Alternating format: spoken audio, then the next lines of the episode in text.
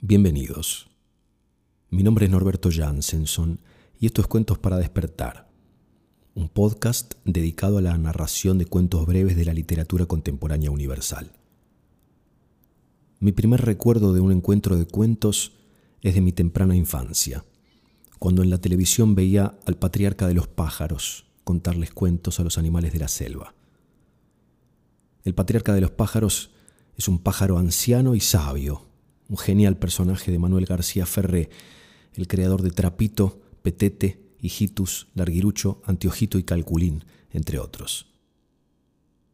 En la película Trapito, Trapito salva la vida de Salapín, un gorrión que al ver a Trapito muy triste lo lleva a ver al patriarca de los pájaros, que pesa a Trapito en la balanza de la vida y descubre que su tristeza tiene que ver con que no tenía ilusiones. Creo que muchos de nosotros vivimos como espantapájaros sin ilusiones. Y también creo que los cuentos nos devuelven mucha de la magia que hemos olvidado o perdido. El primer cuento de hoy es del gran escritor mexicano Augusto Monterroso. De su libro Cuentos, Fábulas y lo demás es silencio, elegí el cuento Uno de cada tres. Está dentro de mis cálculos que usted se sorprenda al recibir esta carta. Es probable también que al principio la tome como una broma sangrienta, y casi seguro que su primer impulso sea el de destruirla y arrojarla lejos de sí. Y no obstante, difícilmente caería en un error más grave. Vaya en su descargo que no sería el primero en cometerlo, ni el último, desde luego, en arrepentirse. Se lo diré con toda franqueza. Me da usted lástima. Pero este sentimiento no solo resulta natural, sino que está de acuerdo con sus deseos. Pertenece usted a esa taciturna porción de seres humanos que encuentran en la conmiseración ajena un lenitivo a su dolor. Le ruego que se consuele. Su caso nada tiene de extraño. Uno de cada tres no busca otra cosa en las más disimuladas formas quien se queja de una enfermedad tan cruel como imaginaria, la que se anuncia abrumada por el pesado fardo de los deberes domésticos, aquel que publica versos quejumbrosos, no importa si buenos o malos. Todos están implorando, en el interés de los demás, un poco de la compasión que no se atreven a prodigarse a sí mismos. Usted es más honrado. Desdeña versificar su amargura, encubre con elegante decoro el derroche de energía que le exige el pan cotidiano, no se finge enfermo. Simplemente cuenta su historia y como haciendo un gracioso favor a sus amigos, les pide consejos con el oscuro ánimo de no seguirlos. A usted le intrigará cómo me he enterado de su problema. Nada más sencillo. Es mi oficio. Pronto le revelaré qué oficio sea ese. Continúo. Hace tres días, bajo un sol matinal poco común, abordó usted un autobús en la esquina de Reforma y Sevilla. Con frecuencia las personas que afrontan estos vehículos lo hacen con expresión desconcertada y se sorprenden cuando encuentran en ellos un rostro familiar. ¡Qué diferencia en usted! Me bastó ver el fulgor con que brillaron sus ojos al descubrir una cara conocida entre los sudorosos pasajeros para tener la seguridad de haberme topado con uno de mis favorecedores. Obedeciendo a un hábito profesional, aguzé furtivamente el oído.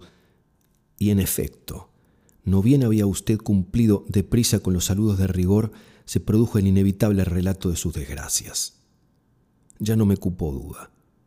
Expuso los hechos de tal forma que era fácil ver que su amigo había recibido las mismas confidencias no más allá de 24 horas antes. Seguirlo durante todo el día hasta Descubrir su domicilio fue, como de costumbre, la parte de mis disciplinas que me gustaría saber la razón cumplo con más placer. Ignoro si esto le servirá de enojo o de alegría, pero me veo en la urgencia de repetirle que su caso no es singular. Voy a exponerle en dos palabras el proceso de su situación presente. Y si, aunque lo dudo, me equivoco, tal error no será otra cosa que la confirmación de la infalible regla padece usted una de las dolencias más normales en el género humano, la necesidad de comunicarse con sus semejantes. Desde que comenzó a hablar, el hombre no ha encontrado nada más grato que una amistad capaz de escucharlo con interés, ya sea para el dolor como para la dicha. Ni aun el amor se iguala a este sentimiento. Hay quienes se conforman con un amigo. Existen aquellos a quienes no les bastan mil. Usted corresponde a los últimos, y en esa simple correspondencia se originan su desgracia y mi oficio. Me atrevería a jurar que se inició usted refiriendo su conflicto amoroso a un amigo íntimo y que éste lo escuchó atento hasta el fin y le ofreció las soluciones que creyó oportunas. Pero usted, y de aquí arranca el interminable encadenamiento, no consideró acertadas esas fórmulas.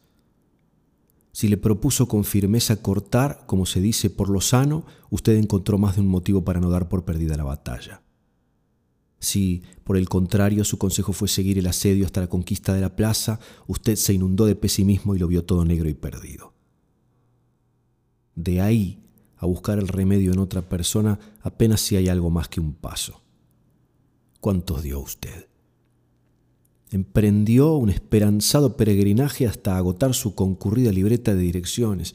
Incluso trató, con éxito creciente, de entablar nuevas relaciones para apurar el tema. No es extraño que de pronto reparara en que el día tiene tan solo 24 horas y que esa desconsideración astronómica constituía un monstruoso factor en su contra. Fue preciso multiplicar los medios de locomoción y planear un horario de sutil exactitud. El uso metódico del teléfono vino en su auxilio y ensanchó, es cierto, sus posibilidades. Pero este anticuado sistema todavía es un lujo y el 70% de aquellos a quienes usted quiere mantener enterados carecen de esa dudosa ventaja. No contento con los desvelos y el insomnio, principió usted a madrugar para ganar un tiempo cada vez más fugitivo e irreparable. El descuido de su aseo personal se hizo notorio, la barba le creció montaraz, sus pantalones, antes impecables, se vieron invadidos por las rodilleras y un terco polvo gris cubrió de pesadumbre sus zapatos. Le pareció injusto, pero tuvo que aceptar el hecho de que, si bien usted madrugaba lleno de entusiasmo, escaseaban los amigos dispuestos a compartir esa vehemencia matinal.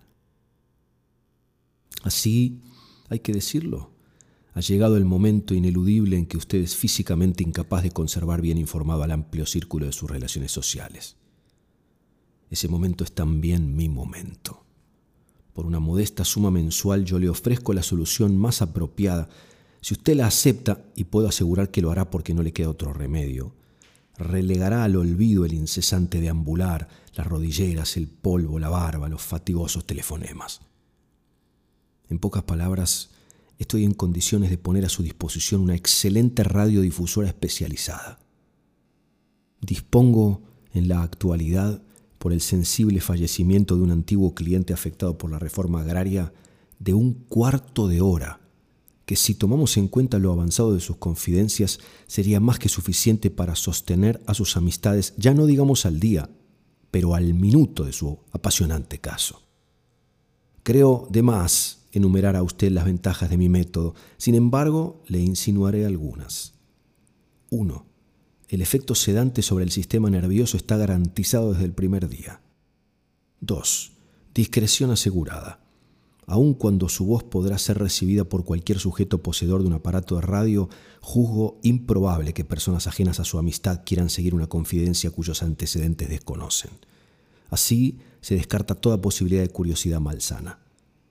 3. Muchos de sus amigos, que hoy escuchan con desgano la versión directa, se interesarán vivamente por la audición radiofónica con solo que usted mencione en ella sus nombres en forma abierta o alusiva. 4. Todos sus conocidos estarán informados al mismo tiempo de los mismos hechos, circunstancias que evita celos y reclamaciones posteriores, pues solamente un descuido o un azaroso desperfecto en el aparato propio colocaría a alguno en desventaja respecto de los demás. Para eliminar esta contingencia deprimente, cada programa se inicia con una breve sinopsis de lo narrado con anterioridad. 5. El relato cobra mayor interés y variedad y puede amenizarse, cuando así se considere oportuno, con ilustrativas selecciones de áreas de ópera no insistiré sobre la riqueza sentimental de las italianas y trozos de los grandes maestros. Un fondo musical adecuado es obligatorio por reglamento. Además, una amplia discoteca en la que se recogen hasta los más increíbles ruidos que el hombre y la naturaleza producen, está al servicio del suscriptor. 6. El relator no ve la cara de los oyentes, lo que evita toda suerte de inhibiciones tanto para él como para los que lo escuchan. 7.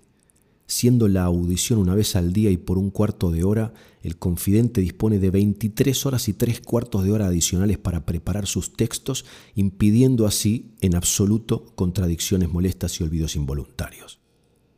8. Si el relato alcanza éxito, y al número de amigos y conocidos se suma una considerable cantidad de oyentes espontáneos, no es difícil encontrar casa patrocinadora, lo que une a las ventajas ya registradas cierta factible ganancia monetaria que, de ir creciendo, abriría las posibilidades de absorber las 24 horas del día y convertir así una simple audición de 15 minutos en un programa ininterrumpido de duración perpetua. Mi honestidad me obliga a confesar que hasta ahora no se ha producido este caso, pero ¿por qué no esperarlo de su talento? Este es un mensaje de esperanza. Tenga fe. Por lo pronto, piense con fuerza en esto. El mundo está poblado de seres como usted. Sintonice su aparato receptor exactamente en los 1373 kilociclos en la banda de 720 metros a cualquier hora del día o de la noche, en invierno o en verano, con lluvia o con sol, podrá escuchar las voces más diversas e inesperadas, pero también más llenas de melancólica serenidad. La de un capitán que refiere desde hace más de 14 años cómo se hundió su barco bajo la asiaga tormenta sin que él se decidiera a compartir su suerte, la de una mujer minuciosa que extravió a su único hijo en la poblada noche de un 15 de septiembre, la de un delator atormentado por el remordimiento, la de un ex dictador centroamericano, la de un ventrílocuo. Todos contando interminablemente su historia, todos pidiendo compasión. De Augusto Monterroso, uno de cada tres. Siempre les pido que me escriban para contarme Recibo cada semana varios mensajes, cartas de personas de diferentes países compartiendo sus opiniones, contándome sus historias. Quería leerles hoy un breve mensaje que recibí la semana pasada. Es de alguien que se llama Khalil Medina. Apagué las luces del departamento. Prendí una vela. Estaba todo inmaculadamente limpio. Encendí un saumerio. Me hice un té igual que ayer, me puse a escucharte. Me cuesta la noche. Tal vez sea mi miedo a la muerte. Pero ahora que tengo esta excusa, llamada cuentos para despertar, ver morir el día es espléndido. Cosa extraña, que el mejor momento sea justo antes de dormir. Abrazo grande y gracias, Khalil Medina. Gracias, Khalil, por escribir. El siguiente cuento que vamos a compartir es de mi autoría. Creo que tengo el valor de contarles este cuento porque justo hoy apareció en la lista de las novedades de narrativa breve de Amazon España mi libro Una magia posible, en el que incluí este relato. El libro aparece en el lugar 60 de la lista y en el lugar 61 aparece El Aleph de Jorge Luis Borges probablemente mi libro preferido de todos los que he leído. La introducción del cuento Soledad dice así. Este cuento lo escribí hace muchos años. Un día, una única vez, lo compartí con muchísimo pudor en un encuentro de cuentos en una librería. Varias personas me dijeron que les había gustado, pero no sé si en ese entonces no les creí o no pude recibir sus elogios por un relato en el que ni siquiera yo creía. Es terrible juzgar las cosas de uno con tanta malicia. Uno tiene para dar lo que tiene para dar. Habría que darlo, pienso, sin tanto pudor, sin tanto miedo, sin tantas vueltas. En la introducción de su libro Siempre nos quedará París, Ray Bradbury escribe, los relatos que componen esta colección son la creación de dos personas, el yo que observa y el yo que escribe. Estas dos personas que viven en mi interior lo han hecho bajo un letrero que he colgado sobre mi máquina de escribir durante 70 años. No pienses, haz. Aún me faltan algunos años para cumplir 70 años, así que, aunque a mí me parece una eternidad, a lo mejor lo he puesto en práctica bastante temprano. No pienses, haz. Soledad, ¿sos vos? ¿Qué pasó? Me hubieras llamado, me preocupé. Cerrá bien la puerta que hay viento y cruje y hace mucho ruido. Cuando vengas a la cama tráeme un vaso con agua, con agua natural. Te esperé en el cine. ¿Te olvidaste de que íbamos al cine a ver esa película romántica que tenías tantas ganas de ver? Me quedé dormido como a las diez, me parece. La lluvia habló sin cesar desde que me acosté me habló sobre vos. No supe, no sé si creerle, pero la verdad es que nunca me había mentido. Me dijo que hace un tiempo estuviste con otro.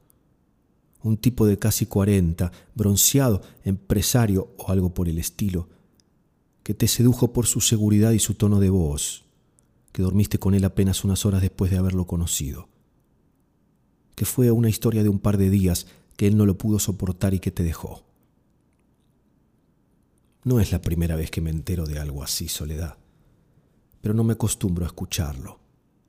Parece como si se produjera un chispazo en mis oídos, como dos cables pelados que hacen cortocircuito apenas se encuentran. Sé que no es imposible que sea cierto, pero me empeño tan ferozmente en sentirte de mi propiedad que hasta logro convencerme, a veces, de que no te comparto con nadie. No sé, quizás por el inconfundible brillo de tu mirada cuando miras mi mirada, tal vez por la postura de tu cuerpo cuando abrazas mi cuerpo, que no se parece a las otras imposturas de tu cuerpo, o por la forma en que te cruzas de brazos como si intentaras esconderme tu desnudez. Si ya sabes que te veo desnuda aunque estés vestida. Tu reflejo en los charcos de la calle siempre te muestra sin ropa, sin pelo, sin cuerpo, sin voz, sin sombra. Sos una mujer que le da nombre y sentido al misterio, mientras yo, un aficionado, hago trámites para el Señor de las noches. Llevo papeles transparentes escritos con tinta invisible, deposito cheques sin fondo y sin frente. Mientras vos, mientras tanto, mientras todo, mentiras, todo. Recuerdo la primera vez, el primer día que descorchamos la intimidad. Me avergonzaron un poco tus gritos, me asusté, me confundí y me gustó sentir que tu dolor, que luego descubrí arrasador, agrio, tenía que ver directamente con mi placer. Y tu placer con el mío, con mi dolor, aunque mi grito se haya escuchado solamente en mi interior, en mis entrañas. Me conmovió contemplarte encima de mí, moviéndote de forma extraña, mezcla de danza improvisada y sacudida epiléptica, mezcla de morbidez y ternura, con amargura y desenfreno. No recuerdo si me fui antes de que te fueras, creo que me quedé antes de irme. Y vos te quedaste, aunque te hayas ido. Siempre te vas, aunque estés conmigo. Incluso mientras escribo sobre cada mujer de mi vida con la que me fui a cualquier parte, te siento sobre mi hombro, apoyada, vigilante, con el sarcasmo escurriéndose entre tus labios me hiciste paladear el sabor indulgente de la llegada tras la llegada y luego la estocada en el estómago cuando no pudimos irnos juntos ni separados. ¿Cuántos meses tardamos en irnos? Tus alaridos implacables, mi pánico a los reclamos de los vecinos, a perderte gritando, a conservarte callando, a que te quedes para siempre callando o gritando. Te quedaste, soledad, tanto anhelamos irnos que por fin logramos quedarnos. Y no sé si ya no me importa o ya no me duele que en el vestuario del gimnasio describan cómo te desnudaron, que un idiota deformado exponga la noche que pasaron, el vino caro que tomaron, las sábanas perfumadas sobre las que se entregaron. Así, extraño como suena, huérfano de magia y de sentido, privado de significado. Eso hicieron, escuché se entregaron. No puedo sentirme de otra forma que despojado de vos, de ellos, de mi propia certeza de que no los amaste ni te amaron. Nunca te amaste como yo te amo. Te quedaste. Te miro dormir desde este insípido papel y me abruma advertir el tiempo que ha pasado. Tu respiración acompaña el ritmo de las teclas que golpeo con la mayor suavidad que me permite el miedo. Respiro hondo, como si quisiera conservar todo el aire de este momento dentro del triste baúl que vela mis recuerdos más callados. Yo quisiera que te vayas, que te vayas antes de irte y después que estés conmigo que te hayas quedado. Te tengo en mí y te quiero dejar. Quiero dejarte dentro de mí. Nunca le había tenido miedo a una mujer. Tengo miedo de lo que significas para mí, el sentido de nuestra historia. Quisiera conocer a otra mujer, una Milagros, o mejor, una Beatriz. Una mujer que se vaya cuando se vaya, que se quede cuando no se quiera ir una mujer por quien quizás pueda sentir amor o algo parecido, da lo mismo. Una mujer con un cuerpo y una cara, con pelo rubio y con una voz, con un reflejo en los charcos de la calle. No importa eso, Soledad, no tiene ninguna importancia. Por ahora me quedo con vos. Me quedo pensando en todo. Me quedo pensando en serio en esto que apareció así de golpe como un golpe, igual que apareciste vos hace tanto tiempo. Me quedo pensando si será posible encontrar a una mujer que se quede y que no se vaya. Soledad, deja por favor de escribir y vení a la cama, y tráeme el vaso de agua que te pedí, y cerrá bien la puerta porque hay viento y cruje y golpea. Ya te dije que no me gusta que escribas a esta hora, que el ruido de las teclas me enferma y te pedí que no corrijas mis textos. Te pedí que no los alteres, Soledad, que no me alteres. Me quedé dormido. Vení, vení que quiero decirte algo. Estuve pensando.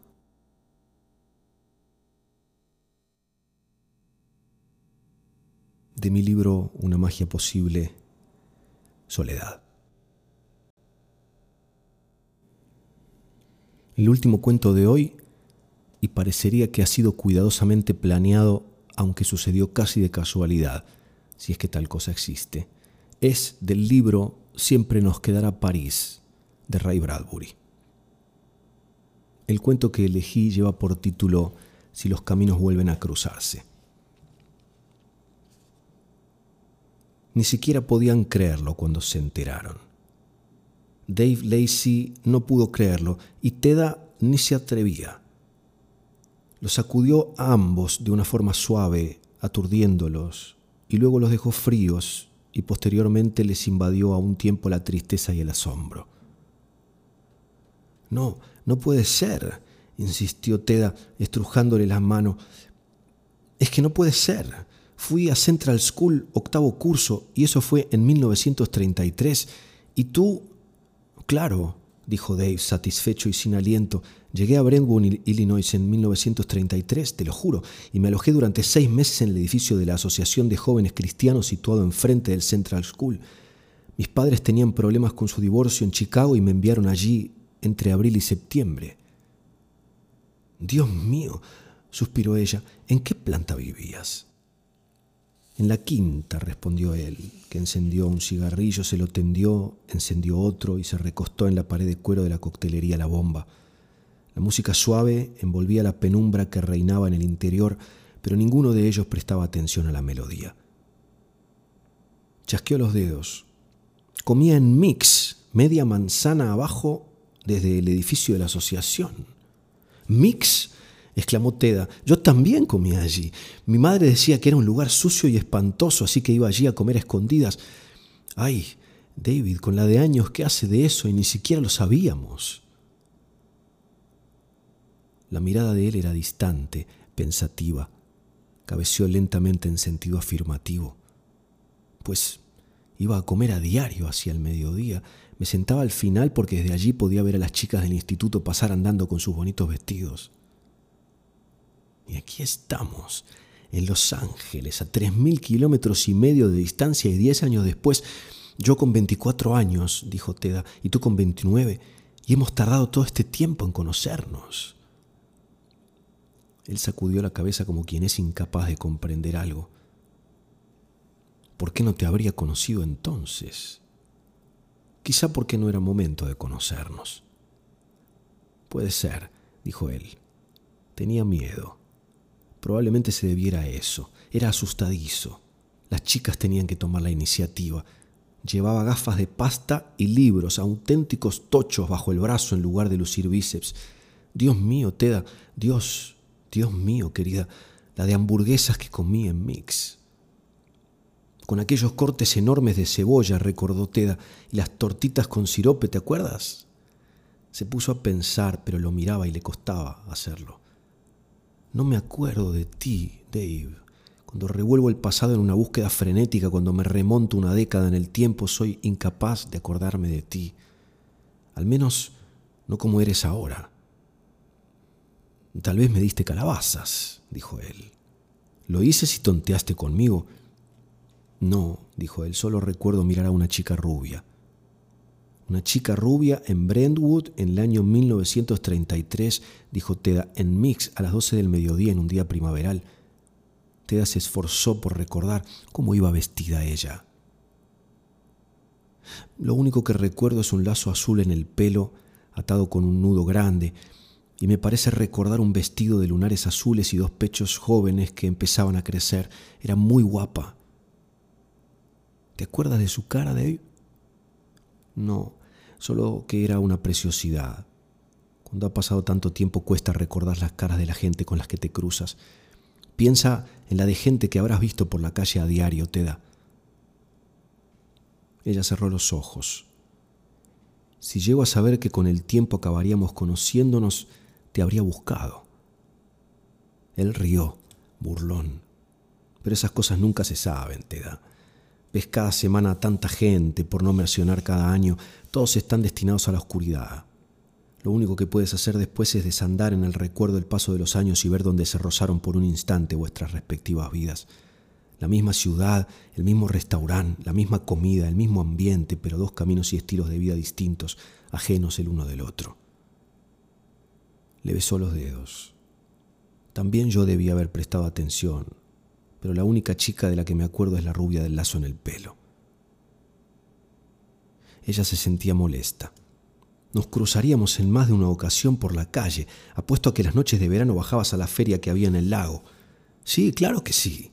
Contemplaba el reflejo de las luces de colores en el lago, consciente de la música alegre que tintineaba en las estrellas. Me acuerdo, me acuerdo, se apresuró a confirmar ella. Es posible que algunas noches fueses a la Academy Theater. Sí, ese verano vi allí la película de Harold Lloyd. Qué fenómeno. Sí, sí, yo también fui a verla y había un número corto con Ruth Etting cantando Shine On, Harvest Moon, siga la pelota que bota. Tienes buena memoria, dijo él. Querido tan cerca pero tan lejos. ¿Te das cuenta de que prácticamente nos pasamos seis meses enteros tropezando el uno con el otro? Es tremendo. Aquellos pocos meses juntos y después diez años hasta este año pasa continuamente. Vivimos a una manzana de gente en New York a quien no vemos jamás. Viajamos a Milwaukee y nos presentan en una fiesta. Y mañana por la noche se interrumpió. Su rostro perdió color y apretó con más fuerza los fuertes dedos bronceados de él. Las luces jugueteaban en la insignia de teniente de él, cuyas barras despedían un parpadeo hipnótico. Tuvo que terminar la frase por ella, lo cual hizo con lentitud. Mañana por la noche volveré a marcharme, al otro lado del océano, tan pronto, tan condenadamente pronto. Crispó la mano en un puño y golpeó lentamente la mesa sin hacer ruido. Al cabo, consultó la hora en el reloj de pulsera y suspiró. Será mejor que nos vayamos, cariño. Es tarde. No, dijo ella. Por favor, Dave, solo un rato más. Lo miró a los ojos. Tengo una sensación terrible. Estoy muerta de miedo. Lo siento. Él cerró los ojos. Volvió a abrirlos, miró a su alrededor y vio los rostros. Teda hizo lo mismo. Puede que ambos concibieran los mismos pensamientos extraños. Mira a tu alrededor, Teda, dijo él. Recuerda todas esas caras. Si no regreso, puede que conozcas a alguien, que salgas con él durante seis meses y que de pronto descubras que vuestros caminos se cruzaron antes, una noche de julio de 1944 en una coctelería llamada La Bomba de Sunset Strip. Y ay, si estabas acompañada por el joven teniente David Lacey esa noche. ¿Qué fue de él? Ah, se fue a la guerra y no volvió. En fin, qué diablos. Descubrirás que una de esas caras presentes en la sala estaba presenciando esto, me estaba viendo hablar contigo en este momento y que reparó en tu belleza y me oyó decir, te quiero, te quiero. Recuerda estas caras, te da, y puede que ellas se acuerden de nosotros y... Ella le cerró los labios con los dedos impidiendo que pronunciara más palabras. Estaba llorando. Tenía miedo y una película de humedad le cubría los ojos a través de los cuales vio muchas caras de las personas que la miraban. Y pensó en todos los caminos y las pautas y fue terrible el futuro, David. Se volvió de nuevo hacia él, abrazada a él, muy fuerte le dijo que lo quería y lo repitió una y otra vez. Y durante el resto de la velada, él fue un joven con gafas de pasta gruesa y un puñado de libros bajo el brazo, y ella fue una chica rubia y una cinta muy, muy azul en torno a su largo cabello de color claro.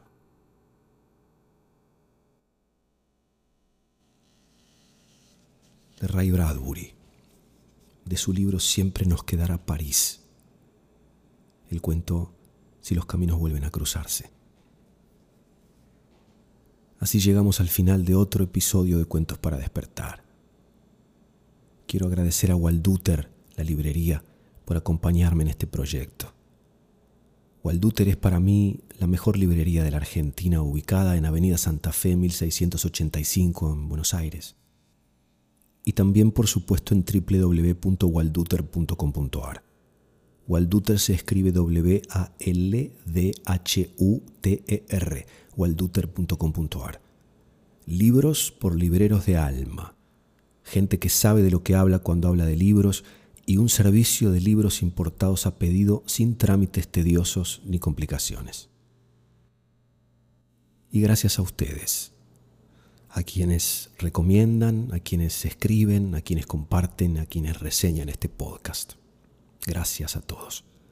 Nos encontramos, si Dios quiere, en el próximo episodio.